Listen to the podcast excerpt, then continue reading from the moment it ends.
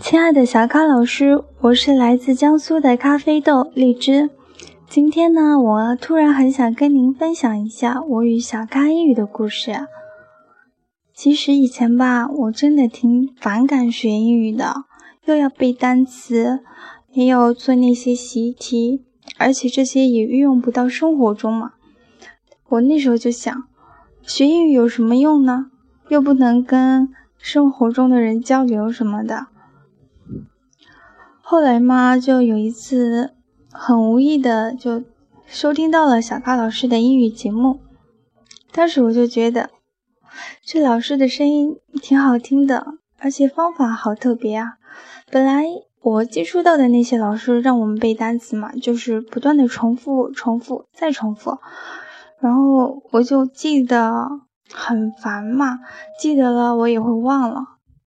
然后小咖老师呢，他把单词带入了一种情境中，让我们记忆，我就很容易的记住了。当时就觉得这个老师的想法挺特别的，而且他教的是美式口语嘛，嗯，有的时候就特别喜欢听美国人说口语的。当然，我也不可能在生活中碰到美国人，我听到的呢，也就是在美国电影中听到的那些。啊，人说的那些台词啊，我就觉得挺好听的。然后听了小咖老师的那个声音，我就觉得，哇塞，跟他们的相比，小咖老师的声音其实更挺有魔力的嘛。后来嘛，有其实我有一段时间是没怎么去听小咖老师的节目的，因为我对于英语的学习嘛，就是持有一种无所谓的态度。然后就大约大约耗了大半年时间吧，都没有去学去听，直到三个月前突然间又想起来英语了嘛，我就点开了老师的那个电台节目，突然想起来，原来老师的那些微信群乱七八糟的我还没加过呢，然后我就一股脑全部都关注了。最影响对我最大的吧，就是加入了咖啡豆的那个群，在那里我发现，就是所有的咖啡豆的对于英语的那种热情，真的感染到了我。那个时候我就想，我为什么要讨厌英语呢？我为什么要反感英语呢？其实英语也挺美的呀，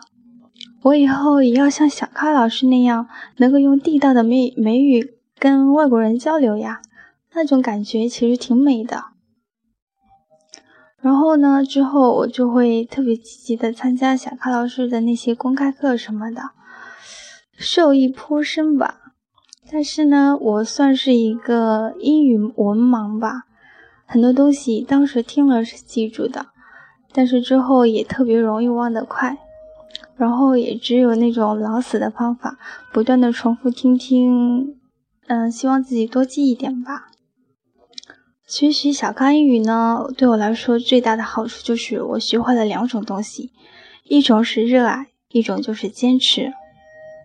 原本我对于英语的学习无所谓，而现在我真的是热爱上了英语。我觉得我不打不把它学好，我真的是对不住我自己，对不住他呀。然后呢，还有一种，就是因为小咖老师的影响嘛，我就觉得我。我必须要坚持下去，我一定会把英语学好的。虽然中间有一些磕磕绊绊吧，但是我还是缓缓荡荡的三个月，一直到现在，我还是很喜欢小咖英语，甚至是从之前的喜欢到了热爱吧。所以真的挺感谢小咖老师的，嗯，最起码他教给我们的那些都是无偿奉献出来的，这种无私嘛，我就觉得现在其实很少人有了。现在很多人都是会用金钱来购买的，但是，嗯，还有一种不好意思的说，那个小咖老师的那个会员之类的，我都没有参加，因为考虑到经济的问题嘛，我也不想跟家里人要钱。然后一直没有参加，希望未来的时候我有机会还是能够加入小咖老师的会员家族吧。嗯，至于英语学习方面嘛，我觉得对我来说，我现在还属于那种夯实基础的那个层次，所以呢，我也不想跟小咖老师讨教太多的经验，因为小咖老师也说过“一口吃不成胖子”嘛。所以我应该就是好好的坚持下去，先把最普通的、最基本的学好。嗯，对于英语方面的学习嘛，我也就不多问老师什么了。最后呢，就想跟老师聊一聊。嗯，希望老师在下一期的节目中有一些能够跟灯有类的单词吧。因为我晚上的时候就出来走一走，发现城市的那种各种灯光照亮了这个城市嘛，大晚上的，说美也美，但是呢，那种感觉就是一个人在陌生的城市，看着五彩斑斓的，有种陌生的感觉，就突然想起来，其实小咖老师可以教我们这些的呀。我看着这些灯，就想起了小咖英语，就想起了我学习的美好时光。最后呢，就说一句我的祝福吧。我相信小咖英语老师的东西绝对会成为中国的英语的那种